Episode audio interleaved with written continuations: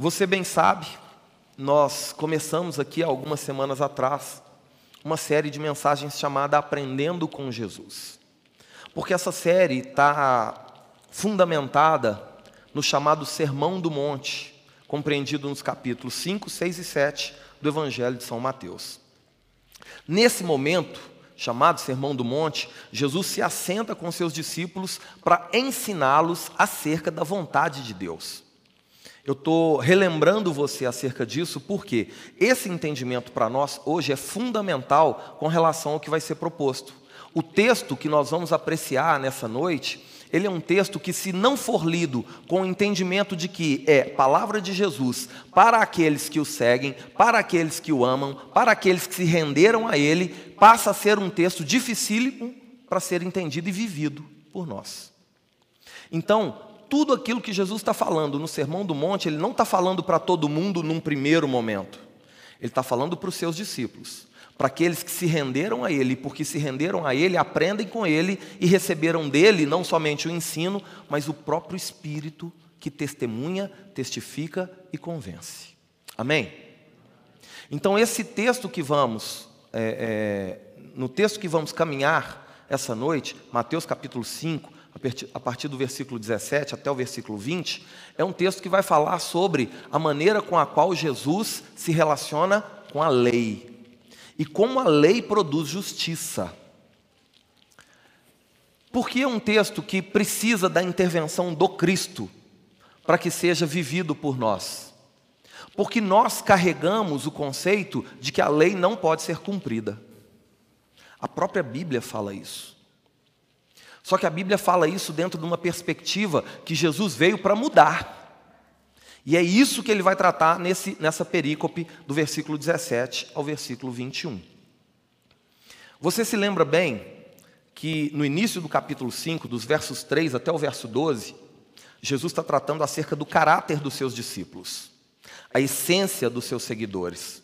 Do versículo 13 até o versículo 16, Jesus vai falar sobre a responsabilidade dos seus discípulos frente ao mundo, quando te chama de sal, quando te chama de luz. Sal e luz é algo que aonde quer que chega faz uma diferença. E essa é a proposta. A natureza geme, clama pela manifestação dos filhos de Deus. Nós não fomos colocados nessa terra, não nascemos nessa geração sem que houvesse um propósito para isso. Muito pelo contrário. A Bíblia nos diz, através do ensino de Jesus, que esse mundo está se decompondo, por isso a necessidade do sal, para conservar o mundo da degradação moral. O mundo está em densas trevas, por isso Jesus, como a luz do mundo, compartilha a nós esse propósito para sermos também luz e então guiar as pessoas perdidas nas trevas até a maravilhosa graça de Deus. Existe um porquê, existe um propósito, existe um para quê. Agora, a partir do versículo 17, parece que Jesus muda totalmente de assunto. O último versículo que lemos na semana passada, Mateus 5,16, diz assim: E brilhe também a vossa luz sobre os homens, para que vejam as suas boas obras e então glorifiquem ao nosso Deus e Pai que está nos céus.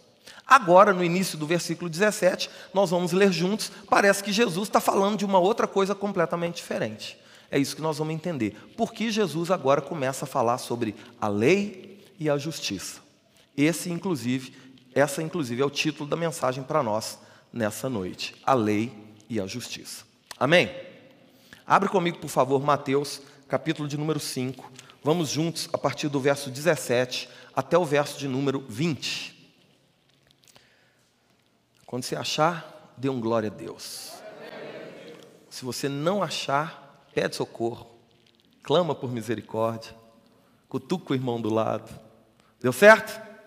A palavra do Senhor nos diz assim, Mateus capítulo 5, a partir do 17: Não penseis que vim revogar a lei ou os profetas. Não vim para revogar, vim para cumprir. Porque em verdade vos digo: até que o céu e a terra passem, nenhum i ou um tio jamais passará da lei, até que tudo se cumpra.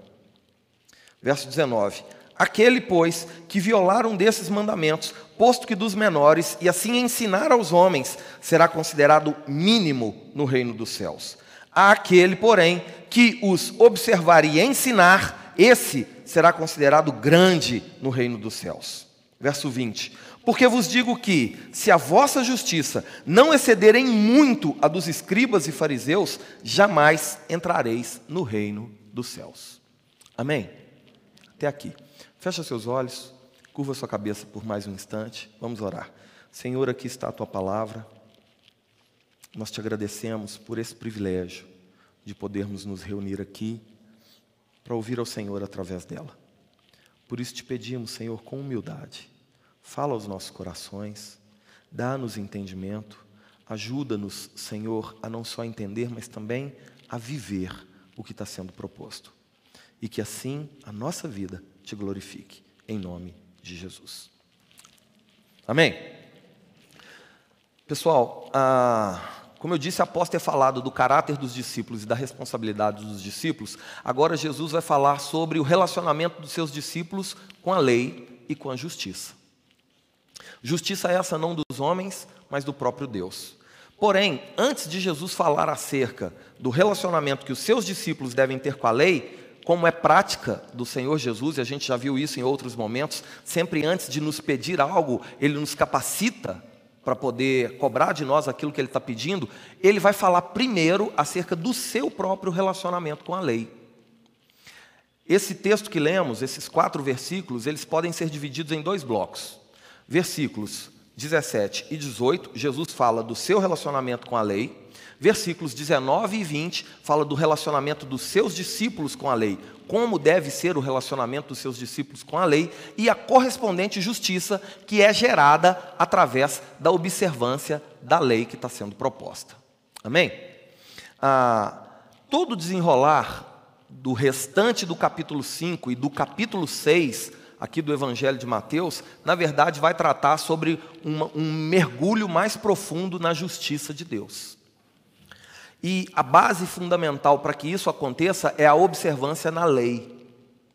É o que a lei de Deus diz a respeito disso, para que de fato a maneira de agir e reagir daqueles que são de Deus sejam correspondentes ao que o caráter de Deus propõe quando nos faz filhos e filhas, quando nos faz discípulos, quando nos tornou seguidores, quando recebemos da própria manifestação de Deus através do Espírito Santo. Deus, quando compartilha esse Espírito comigo e contigo, Ele compartilha também a oportunidade de conseguirmos viver para a glória dEle, coisa que sem o Espírito Santo não seríamos capazes de fazer.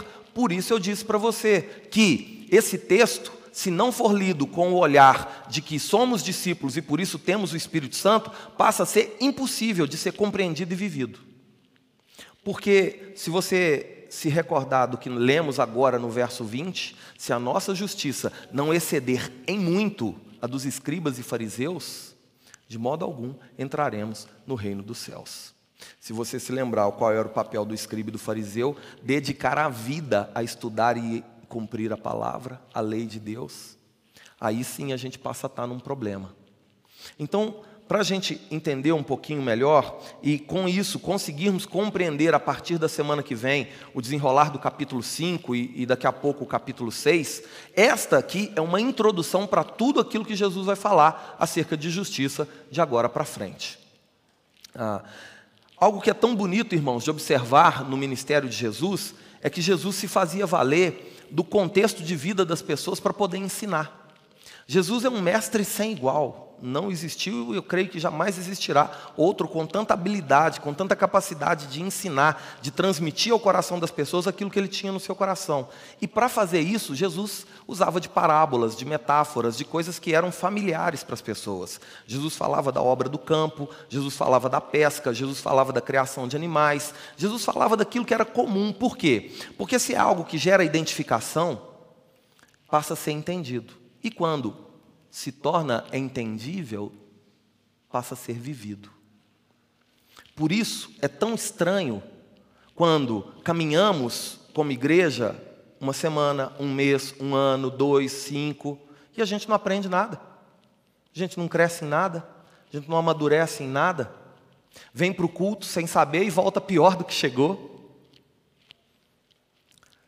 Todo o ministério de Jesus foi focado no ensino porque foi exatamente isso que ele veio fazer, e ele acabou de falar isso para nós aqui. Mateus escreveu: Eu não vim para revogar a lei, eu vim para cumprir um dos propósitos da vinda de Cristo a nós, de Deus ter enviado o seu Filho, foi cumprir a lei, observar e cumprir a lei. E depois ele vai falar que, ao observar a lei, deve-se ensinar a lei. Por que então nos esquivar de aprender a vontade de Deus? Irmãos, existem algumas respostas para isso, e todas são muito tristes. Vou comentar de duas rapidamente. Porque muitas vezes a gente caminha, caminha, caminha como igreja e não aprende nada. Primeiro, infelizmente, por conta ou da inabilidade ou da maldade daqueles que estão propondo a palavra de Deus. Que não querem de fato ensinar, porque sem ensinar mantém as pessoas nas suas mãos, fazem das pessoas marionetes. Um outro problema do porquê não se aprende a palavra é não querer mudar de vida, e aí é uma responsabilidade daquele que ouve. Porque, como já vimos, o Evangelho não é conforto, mas é confronto. E muitas vezes as palavras do Senhor, quando encontram lugar nos nossos corações, elas vão fazer como Jesus fez quando chegou naquele templo e tinham mesas de cambistas ali dentro. Vai chutar tudo para o alto. Porque tudo aquilo que não merece estar no lugar consagrado a Deus, Jesus vai tirar. E se a gente não quer que isso aconteça, a gente deixa entrar aqui e sair aqui. A gente é, é, escuta, escuta, escuta, mas não ouve. Ou o contrário. Por isso, muitas vezes, não há aprendizado, porque construímos uma barreira entre o que Deus está falando e o que a gente quer ouvir. Jesus aqui, fazendo valer do contexto, do que estava acontecendo imediatamente entre ele e os seus discípulos, ali no monte, assentados, conversando sobre a vontade de Deus. Você se lembra, a multidão tinha ficado no pé da montanha, não tinha subido. Só os que se dispuseram a subir, a pagar o preço por estar mais perto de Jesus, foram aqueles que verdadeiramente queriam a Jesus e não apenas aquilo que Jesus podia dar. Jesus vai ensinar para eles. E algumas hipóteses do porquê Jesus parece mudar bruscamente de assunto estão nas bem-aventuranças, quando Jesus está propondo ali qual é o verdadeiro caminho para a felicidade, o que é de fato ser bem-aventurado, e cada uma daquelas bem-aventuranças confronta o próprio ensino que os escribas e fariseus vinham anos após anos ensinando ao povo. Uma outra hipótese, uma das mais plausíveis, é que, em função da crescente admiração que o povo estava tendo por Jesus, a, da crescente, do crescente desejo das pessoas por conhecerem mais acerca de Jesus e da grande especulação que estava havendo acerca de quem é esse homem, de onde esse homem veio, como pode ele fazer tais sinais, prodígios e maravilhas. Ah, só pode fazer essas coisas porque veio da parte de Deus e com isso se acendia no coração do povo a esperança pelo Messias prometido na antiga aliança e que agora estava manifesto diante deles. Na mesma proporção em que crescia a admiração do povo, se acendia a ira dos religiosos. Se acendia e aumentava o desejo por acabar com aquilo que confrontava o que a mentalidade religiosa tinha colocado numa caixinha. E é exatamente isso, irmão. A religiosidade nega tudo aquilo que é diferente do que ela é. Se não for assim, assim e assado, não é de Deus. Não está 2020 anos distante de nós, não. Muito pelo contrário. Infelizmente, até os dias de hoje, muitos daqueles que deveriam estender a mão para oferecer ajuda estão, na verdade, apontando o dedo e criando separação entre o que é de Deus e o que não é de Deus. E, na verdade, Assim o fazem quando aquilo que eles apontam ser não, não ser de Deus é diferente do que eles fazem. Pintar unha é pecado? Não. Nunca foi. Se você está num lugar onde pintar unha não é recomendado e você pinta unha, o pecado não é pintar unha, mas é desobedecer. Só que acaba sendo colocado de uma forma tal que aquilo oprime, machuca, destrói. Vou dar um testemunho assim, de dentro da minha casa, minha mãezinha. Quem conhece minha mãezinha sabe.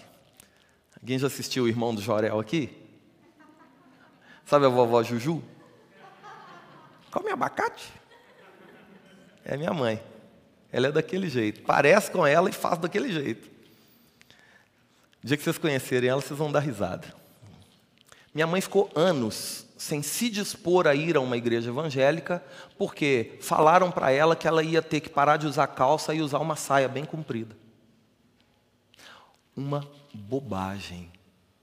Mas que por causa disso, colocado como sendo lei de Deus, impediu com que ela, durante muitos anos, conhecesse a verdadeira graça do Pai, através de uma comunidade que ama a Jesus e busca na palavra de Jesus a direção para caminhar. Então, o cuidado que se tem que ter é acerca do que é que está sendo proposto. Jesus está ensinando aqui em função, muito provavelmente, de uma acusação que os escribas e fariseus haviam feito contra ele, de não observar a lei de Deus, de não respeitar o que Moisés havia prescrito e entregado ao povo como sendo da parte de Deus. Então Jesus estava sendo acusado de não cumprir a lei. Como é que vocês podem dizer que vem da parte de Deus se ele não respeita a lei? Como é que vocês podem dizer que ele é de Deus se ele não lava as mãos na hora de comer? Como é que vocês podem dizer que ele é de Deus se ele trabalha no sábado? Está colhendo espiga junto com seus discípulos. Como é que vocês podem dizer que ele é de Deus? Vocês vão ver isso em João capítulo 6. Se ele está curando no sábado. Quando Jesus diz, aqui no versículo 17, não penseis que eu vim para revogar a lei, essa expressão não penseis é como se Jesus estivesse dizendo assim: não deixa entrar na sua cabeça, no seu coração, a ideia de que eu vim aqui contra a lei de Deus. Jesus usa uma outra expressão, a lei e os profetas. Essa expressão significa todo o Antigo Testamento. Não só o Pentateuco, a, o livro da lei para os judeus, mas também os profetas. A revelação dada de Deus aos homens acerca do que viria a ser a manifestação ou a chegada do Messias. Não pense, não deixe entrar no seu coração essa ideia. Essa ideia é absurda. Eu não vim para negar tudo aquilo que foi dito e entregue aos homens, que foi escrito e entregue aos homens. Eu não vim negar os livros da lei, eu não vim negar os profetas, eu não vim negar as sagradas escrituras. Da onde eles tiraram essa ideia? Na verdade, eu vim para cumprir e cumprir com fidelidade tudo aquilo que foi dado por Deus, nosso Pai. O que acontecia, irmãos, é que os homens naquela época não tinham a revelação que eu e você temos hoje, de que Jesus Cristo é o próprio Filho de Deus, é o, de, é o próprio Deus. Então, para eles, na, na, revelação parcial que tinham acerca da vontade de Deus, aquilo que eles estavam fazendo era o melhor que eles podiam. Eles não tinham o que eu e você temos hoje e que nos ajuda a entender com mais profundidade qual é a vontade de Deus. O que, é que nós temos hoje que faz de nós mais bem-aventurados do que os homens da antiga aliança? O Espírito Santo. Pairando sobre nós? Não tabernaculando em nós, habitando em nós, morando em nós, sendo em nós não somente, não somente residente, mas também presidente. É o Espírito Santo que nos governa. E o propósito do Espírito Santo é nos ensinar todas as coisas. Não é isso que João disse? Vai ensinar a fazer bolo de banana. Não. É ensinar todas as coisas que Jesus disse.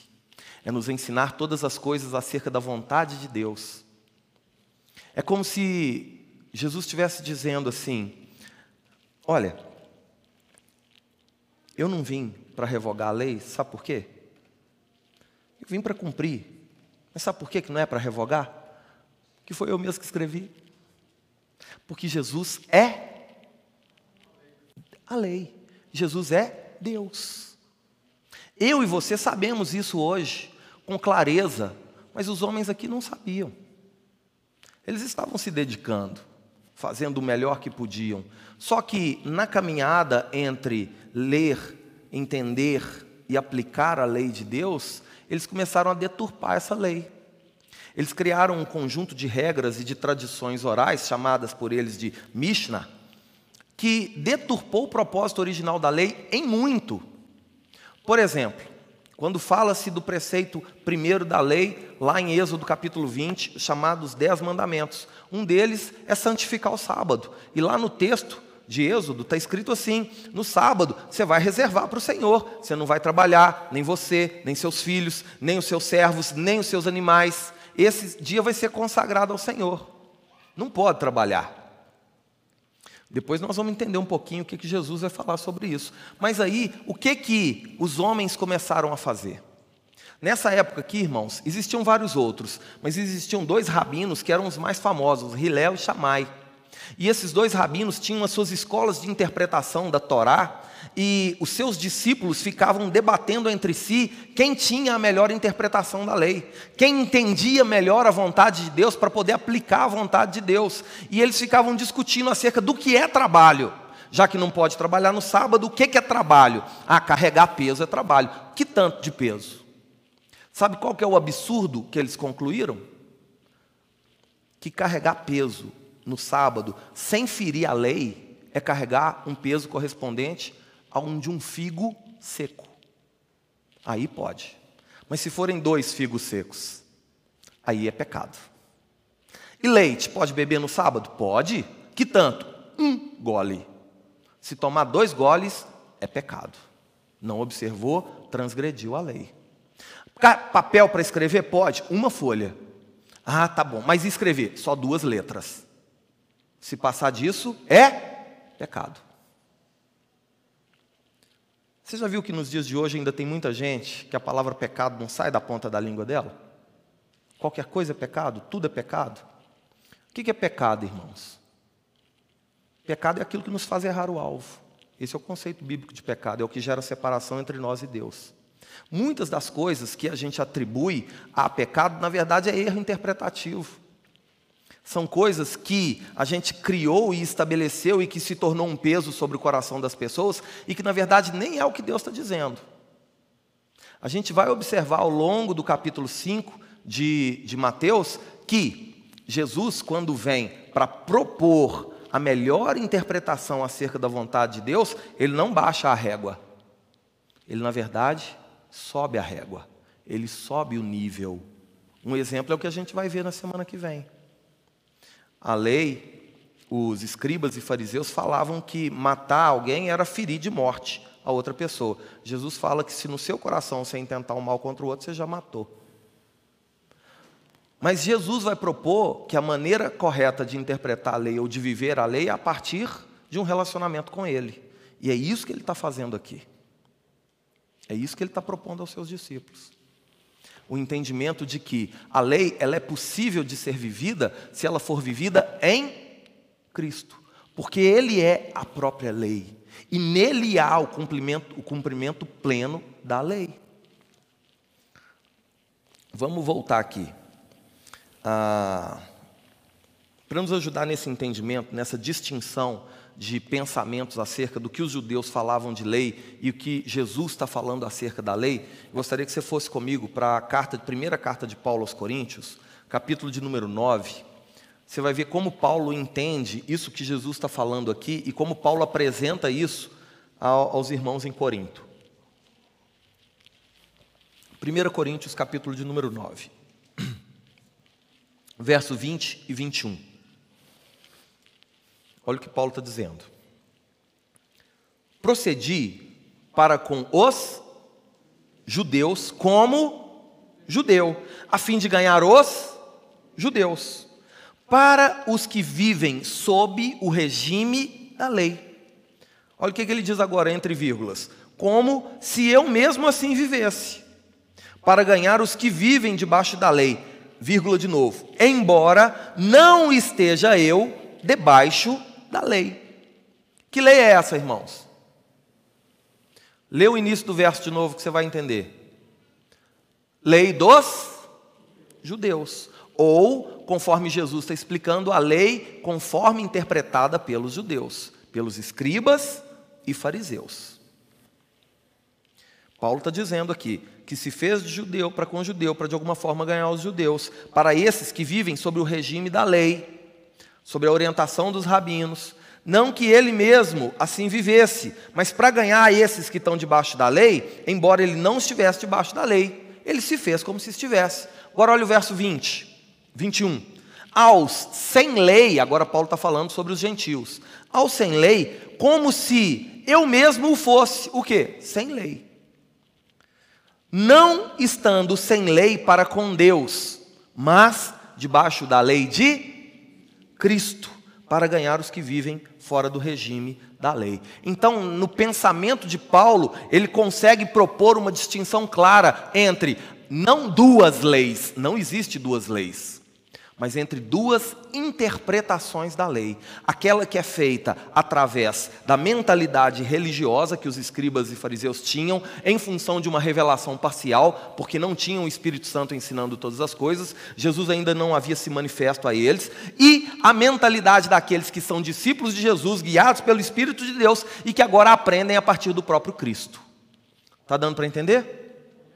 É a mesma lei, porém observada de uma maneira diferente, a partir de uma interpretação diferente. A questão aqui colocada por Paulo é a mesma que Jesus está colocando aos seus discípulos. Se você tentar cumprir a lei na sua própria força, você não vai conseguir. Ninguém conseguiu cumprir. Só que o próprio Paulo escreve aos Romanos que aqueles que estão em Cristo, para aqueles que estão em Cristo, não há Condenação, Romanos capítulo 8, versículo 1. Peraí, condenação é o resultado do descumprimento da lei. Se não há condenação é porque não há descumprimento da lei. Mas nenhum de nós, por si mesmo, é capaz de cumprir a lei, logo a única maneira de cumprir a lei é através do Espírito Santo que habita em nós. É isso que Paulo está resumindo aqui no versículo 17 e 18, acerca da sua maneira de se relacionar com a lei. Deixa eu tentar ilustrar. É como se a maneira de Jesus se relacionar com a lei fosse o pão de cima, nós vamos fazer um sanduíche. A maneira dos escribas e fariseus se relacionarem com a lei, a, a nossa maneira de se relacionar com a lei é o pão de baixo. Para que a nossa maneira de se relacionar com a lei não seja diferente da maneira de Jesus se relacionar com a lei, o recheio desse sanduíche tem que ser o entendimento de que o próprio Jesus é o cumprimento da lei. Se nós não entendermos que Cristo em nós cumpriu a lei e que agora em Cristo nós somos mais do que vencedores e em Cristo nós podemos todas as coisas, como Paulo disse aos Filipenses, a lei também não vai ser cumprida através de nós. Mas se tomarmos a Cristo como aquele que cumpriu a lei e agora, em função de Jesus e do Espírito Santo que está em nós, nos dispormos à vontade de Deus, aí sim, aí sim, nós poderemos sim cumprir a lei, não na nossa força, mas na força do Senhor que está em nós. Amém? Eu acho que vocês não estão aqui comigo hoje, não.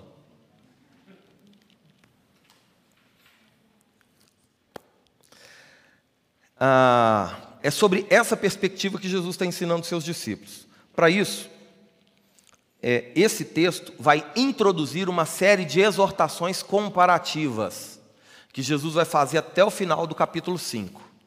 Quando Jesus está falando da lei, do entendimento da lei, da maneira correta de interpretar a lei, ele vai começar a tocar em alguns pontos sensíveis dos dez mandamentos, e ele vai focar nos dez mandamentos, tanto no capítulo 5 quanto no capítulo 6, para falar que a maneira com a qual os escribas e fariseus estavam aplicando a lei é diferente daquilo que o Senhor, quando deu a lei, tinha por intenção no seu coração. Olha só, Jesus vai falar sobre homicídio no versículo 21 em diante, vai falar sobre adultério no versículo 27 em diante, sobre juramentos no versículo 33 em diante, sobre vingança no versículo 38 em diante e sobre o amor ao próximo no versículo 43 em diante. Essa série de cinco exortações comparativas, elas seguem uma mesma linha de raciocínio, que é a seguinte: vocês ouviram o que foi dito. Dito por quem? Pelos escribas e fariseus, interpretando a lei e os profetas Aí Jesus diz assim: Eu, porém, vos digo. Nessas cinco exortações que a gente vai ver a partir de semana que vem, Jesus faz a mesma coisa. Vocês ouviram o que foi dito, eu, porém, vos digo. É como se ele estivesse falando para mim e para você. Vocês ouviram como foi proposto a aplicação da lei? Eu tenho uma maneira diferente de mostrar para você que a vontade de Deus não é bem assim. É a mesma lei, porém, interpretada de uma maneira diferente. Jesus vai dar ênfase aos dez mandamentos. Por isso ele diz: Eu não vim para revogar a lei, eu vim para cumprir. Os dez mandamentos estão registrados ali em Êxodo capítulo 20. Você se lembra? Vou citar aqui para você. Não farás, não terá outros deuses diante de ti, não farás imagem de escultura e as adorarás. Responda para mim com sinceridade: isso passou? Isso caducou? Essa lei perdeu valor? Deus passou a permitir que tenhamos outros deuses diante de nós, sim ou não? Claro que não. Só que a gente insiste em criar deuses para adorarmos. Alguns adoram carro, outros adoram casa, alguns adoram dinheiro, outros adoram pessoas, personalidades, pastores, padres, cantores.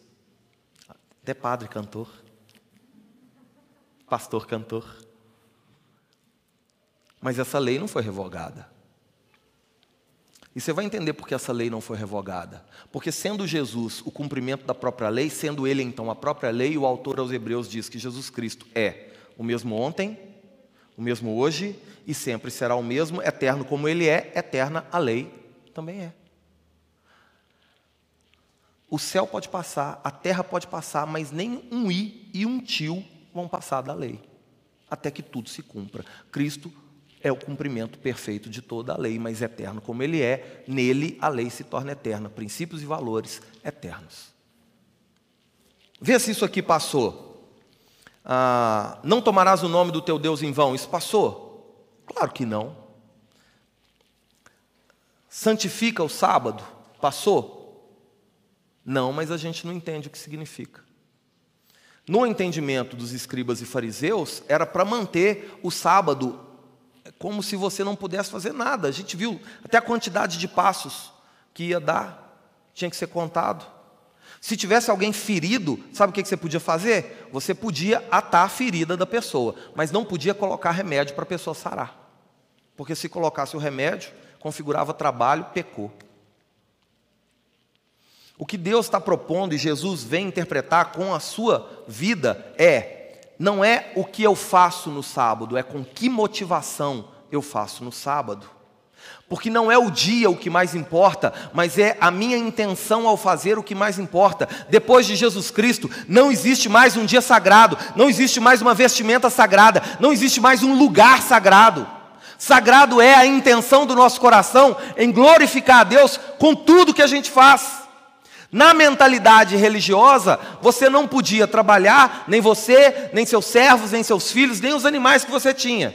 Agora responda-me: nem curar aquele que estava padecendo podia. Como isso glorifica a Deus? Sendo que santificar, na verdade, significa se separar para a adoração. Jesus vai mostrar que a verdadeira adoração é cuidar do outro, que a verdadeira adoração é amar o outro, que a verdadeira adoração é colocar a sua vida em favor do outro.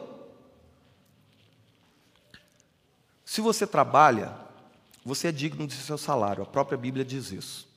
Agora, quando a proposta do sábado ou de qualquer outro dia da semana é, é, que esse dia seja consagrado a Deus, não é que você não pode trabalhar, mas é que o resultado do seu trabalho, que o produto do seu trabalho, que o resultado do seu esforço, do seu empenho, seja ele todo focado na glória de Deus e não na sua recompensa, que é justa, e não no, no seu mérito, que às vezes é merecido. Jesus está falando sobre como combater a hipocrisia, irmãos.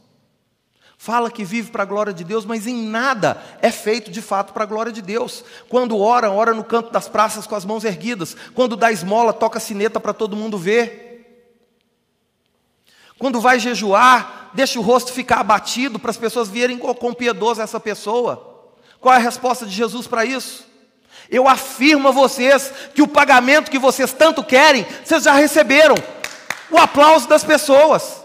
Isso não tem conexão com Deus, porque não é feito para Deus. Esse, esse, é o combate de Jesus aqui em Mateus 5, 17 a 20. Contra a religiosidade que impedia as pessoas de adorar verdadeiramente a Deus, de fazer todas as coisas para a glória de Deus. Por isso Jesus está sendo acusado de não observar a lei. Alguém morrendo na frente dele, ele ia deixar? Como isso glorifica a Deus? Você lembra da parábola do bom samaritano? Um ladrão pegou um homem, roubou esse homem, espancou ele, deixou ele caído quase morto. E aí, ia passando por aquele caminho de Jerusalém a Jericó, olha que já estava fazendo o caminho de descida, né? Passou por aquele homem um, um levita, que, que o levita fez quando viu aquele homem? Pulou. Para onde que o levita vai, irmão? Para a igreja. Ou ele está indo para a igreja, ou ele está voltando da igreja. Não é isso? Foi cantar. Depois passou por aquele homem caído, ferido, padecendo, quem? Um sacerdote. Para onde que o sacerdote vai? Para a igreja. Ou está indo para a igreja, ou está voltando para a igreja. Qual foi a resposta desses dois frente à necessidade daquele homem? Deixa eu dar a volta que não é comigo. Passa um samaritano naquele mesmo lugar. E aí vê aquele homem caído. O que, que ele faz? Movendo-se de íntima compaixão, se reclina até aquele homem, cuida daquele homem, trata das feridas daquele homem, derrama azeite, derrama vinho, pega aquele homem, põe sobre o seu próprio animal, leva aquele homem para uma hospedaria, cuida dele, ainda entrega para o hospedeiro um dinheiro, fala assim: se ele precisar de alguma coisa a mais, quando eu voltar eu te pago. Ou seja, assumiu a responsabilidade com aquele que, se nada fosse feito, ia morrer. Qual glorificou mais a Deus? Foi a pergunta de Jesus. É claro que foram aqueles que cuidaram daquele homem. Jesus está falando para aquele jovem que queria saber o que fazer para receber a vida eterna. O que, que Jesus responde para ele? Então vai e faça você da mesma forma. A questão não é o sábado, é a motivação com que fazemos qualquer coisa que fazemos. A motivação dos escribas e dos fariseus era atrair para si a admiração das pessoas. Por isso eles ficaram tão contrariados quando o povo começou a olhar para Jesus. Falou: Uau! O foco não estava mais aqui, mudou para lá, isso incomodou. E aí começaram a perseguir Jesus. E até hoje perseguem Jesus. Até hoje. Começa a anunciar Jesus. Começa a falar do amor de Deus. Começa a pregar contra a religiosidade. Começa a falar que existe um caminho que agrada mais a Deus, e mesmo às custas de sofrer um prejuízo pessoal, para declarar isso para ver se as pessoas não começam a apontar o dedo e criticar. Pinta a parede da igreja de preto, então, para você ver.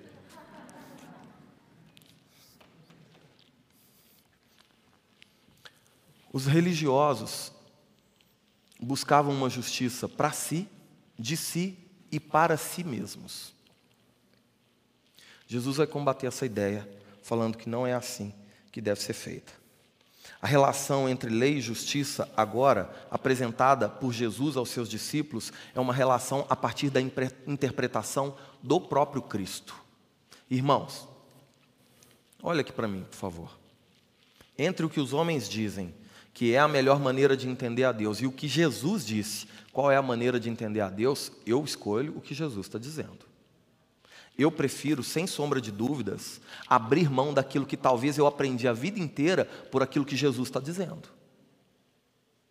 Porque toda caminhada, todo ensino, toda pregação, toda mensagem que não aponta para Cristo te afasta dele. E Jesus está ensinando os seus discípulos aqui a não só como interpretar, mas como a ensinar. E isso revela que existe um propósito sobre a minha vida e sobre a sua vida.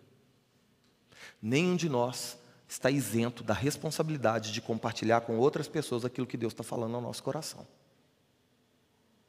Ele vai dizer aqui: aqueles que não observarem e ensinarem errado por causa disso, porque o simples fato de sermos cristãos faz com que as pessoas olhem para nós, o não não entender e ensinar errado vai fazer com que sejamos menores.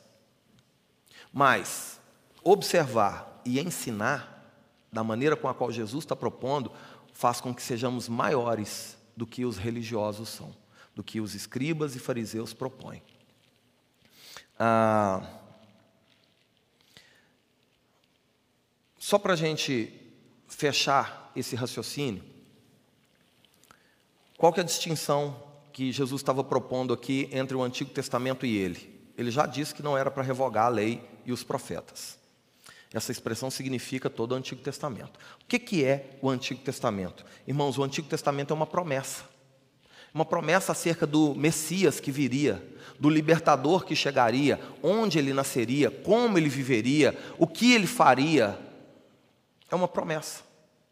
O Antigo Testamento é uma promessa. Jesus é o cumprimento de cada uma daquelas promessas. O que mais que é o Antigo Testamento, irmãos? O Antigo Testamento é uma sombra. É uma sombra. É onde olhamos e não conseguimos ver com nitidez. A gente vê o formato, mas não sabe de fato o que é. O Antigo Testamento é uma sombra, mas Jesus é a nítida imagem do Deus revelado. O que é, o Antigo Testamento, irmãos? O Antigo Testamento é um desejo, é aquilo que esperamos e ansiamos ou esperávamos e ansiávamos. O que é Jesus? Jesus é o cumprimento pleno desse desejo, é a satisfação desse desejo, é o preenchimento desse vazio. Jesus é a completude daquilo que um dia desejamos ou fomos ensinados a esperar. É diferente. O que é o Antigo Testamento? O Antigo Testamento é um tipo, Jesus é o fato. O Antigo Testamento é uma foto, Jesus é a pessoa da foto. O que te ajuda mais? Uma foto ou uma pessoa? O que te abraça? Uma foto ou uma pessoa? O que, que te ensina? Uma foto ou uma pessoa? O que, que cuida de você? Uma foto ou uma pessoa? Jesus Cristo é a própria pessoa do Deus vivo, encarnado. Como cantamos aqui essa noite, que se fez carne para morrer em favor de nós, para cumprir aquilo que nos condenava que nos mantinha separados do Pai por causa dos nossos delitos e pecados. Jesus é o cumprimento de toda a lei. Todo o Antigo Testamento aponta para o Messias. Toda a lei, todos os profetas, todas as figuras, todos os tipos. Jesus é a resposta a tudo que foi legislado e proferido. Nele, em Jesus, encontramos o cumprimento de tudo aquilo que foi dado ao povo, ao povo de Deus, como promessa da fidelidade, de um Deus que cumpriu fielmente tudo aquilo que prometeu. Tudo, absolutamente tudo que Deus havia prometido que aconteceria, que viria, veio e foi cumprido na pessoa de Jesus. Não falhou em nada, porque Deus é fiel. Amém? O verso 18, Jesus diz assim: Porque em verdade vos digo que até que o céu e a terra passem, nem um i ou um tio jamais passará da lei até que tudo se cumpra. Como vimos, Jesus traz o caráter eterno da lei, sendo ele eterno, como o autor aos Hebreus disse, ele é o mesmo ontem, hoje será sempre o mesmo. A lei assim o é. A lei não caducou, a lei não foi revogada. Amém? Ou será que está liberado matar? Está liberado adulterar? Está tá liberado furtar? Está liberado dar falso testemunho? Está liberado cobiçar? Claro que não, irmãos. Esses preceitos da lei são imutáveis como Deus é. Aleluia. Como cumpri-los? Se rendendo a Jesus, se entregando a Jesus, confiando em Jesus, permitindo com que o Espírito Santo de Deus guie as suas ações e as suas reações, aprendendo com Ele a cada dia, porque Ele ensina todas as coisas, Ele dá testemunho acerca de Cristo. É Ele, o Espírito Santo, que convence o homem, o mundo, do pecado, da justiça e do juízo. Essa é a forma de cumprir, irmãos. Não é para revogar, em Cristo foi cumprido, e tendo nós Cristo, nós também cumpriremos. Amém? Verso 19 diz assim: agora Jesus está falando sobre a perspectiva dos seus discípulos acerca da lei e da justiça. Aquele, pois, que violar um desses mandamentos, posto que dos menores, e assim ensinar aos homens, será considerado mínimo no reino dos céus. Aquele, porém, que os observar e ensinar, esse será considerado grande no reino dos céus. A distinção que Jesus está fazendo aqui é entre os seus discípulos e os escribas e fariseus. Os escribas e fariseus interpretavam errado e por isso ensinavam errado. Jesus está falando que, olha, vocês que são meus discípulos agora vão interpretar correto e também vão ensinar de forma correta. Isso faz de vocês, no reino dos céus, maiores do que os escribas e fariseus. Ah, isso ia deixar aquele povo louco. Tão zelosos tão desejosos por cumprir todas as coisas, mas sem capacidade para cumprir essas coisas. Por quê? Rejeitaram a Jesus. Não aceitaram Jesus como sendo Deus.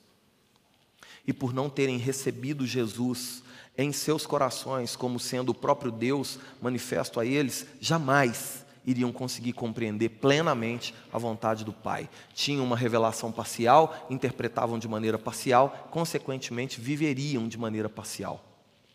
É o contrário do que Paulo está propondo em Romanos capítulo 12, versículo 2. E não vos conformeis com esse século, mas transformai-vos pela Renovação da vossa mente. Porque assim você vai experimentar o quê? A boa, perfeita e agradável vontade de Deus. Aqui, no versículo 19, Jesus está falando acerca do testemunho dos seus discípulos. Todo cristão ensina. Ou ensina coisas boas ou ensina coisas ruins, mas todo cristão ensina. Ai daquele que fizer um pequenino tropeçar. Ai daquele que podendo, que tendo o Espírito Santo para poder discernir e viver de maneira a fim de ensinar o que é correto, escolhe fazer diferente. Escolhe omitir o seu ensino. Você lembra o que Jesus falou nos versos anteriores? A luz não pode ficar dentro do alqueire, o sal não pode ficar dentro do saleiro, senão não faz diferença nenhuma. Amém? Verso 20, para a gente concluir. Porque vos digo que, se a vossa justiça não excederem muito a dos escribas e dos fariseus, jamais entrareis no reino dos céus. É esse verso que é o polêmico dessa passagem, porque parece que Jesus está ensinando justificação pelas obras. Não é. É exatamente o contrário que Jesus está propondo aqui. Quando Jesus está dizendo que a nossa, que a nossa justiça, os nossos atos, a nossa maneira de testemunhar, ela deve exceder em muito a dos escribas e fariseus, porque a justiça dos fariseus eram para eles mesmos. O intento de tudo aquilo que eles faziam era receber em si a própria glória. Eles queriam ser os mais zelosos, os mais piedosos, os mais caridosos, não para que Deus fosse glorificado, mas para que eles pudessem mostrar aos homens quão santos eles são. Por isso, tem uns que usam até uns anéis assim de. de...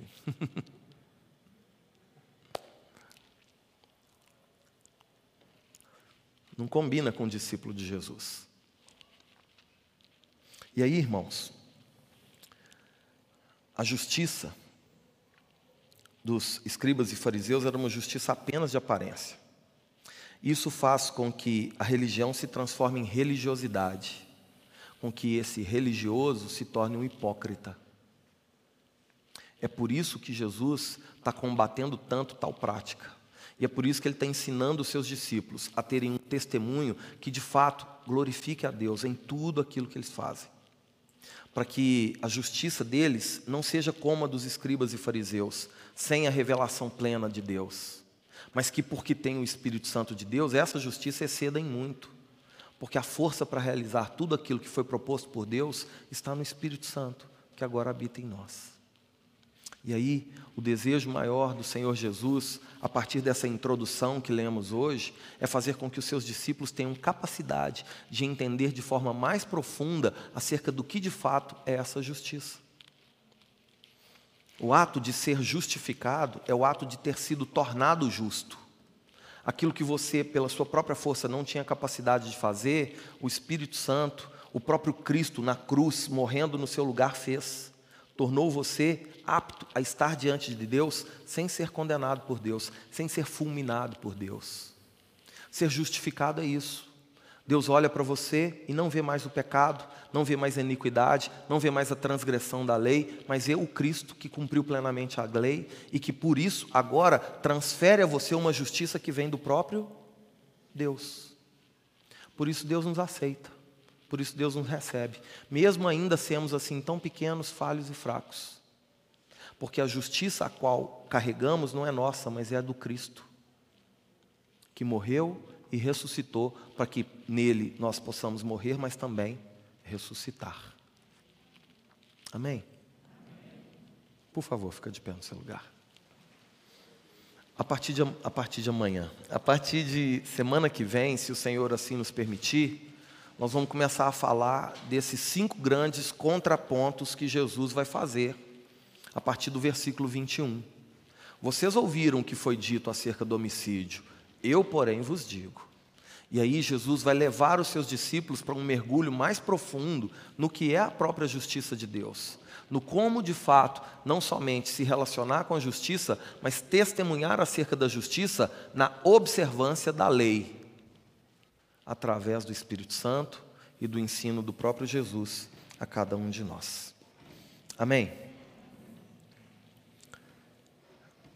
A reflexão aqui então, irmãos, ela é sobre o tipo de lei a qual nós estamos submetidos.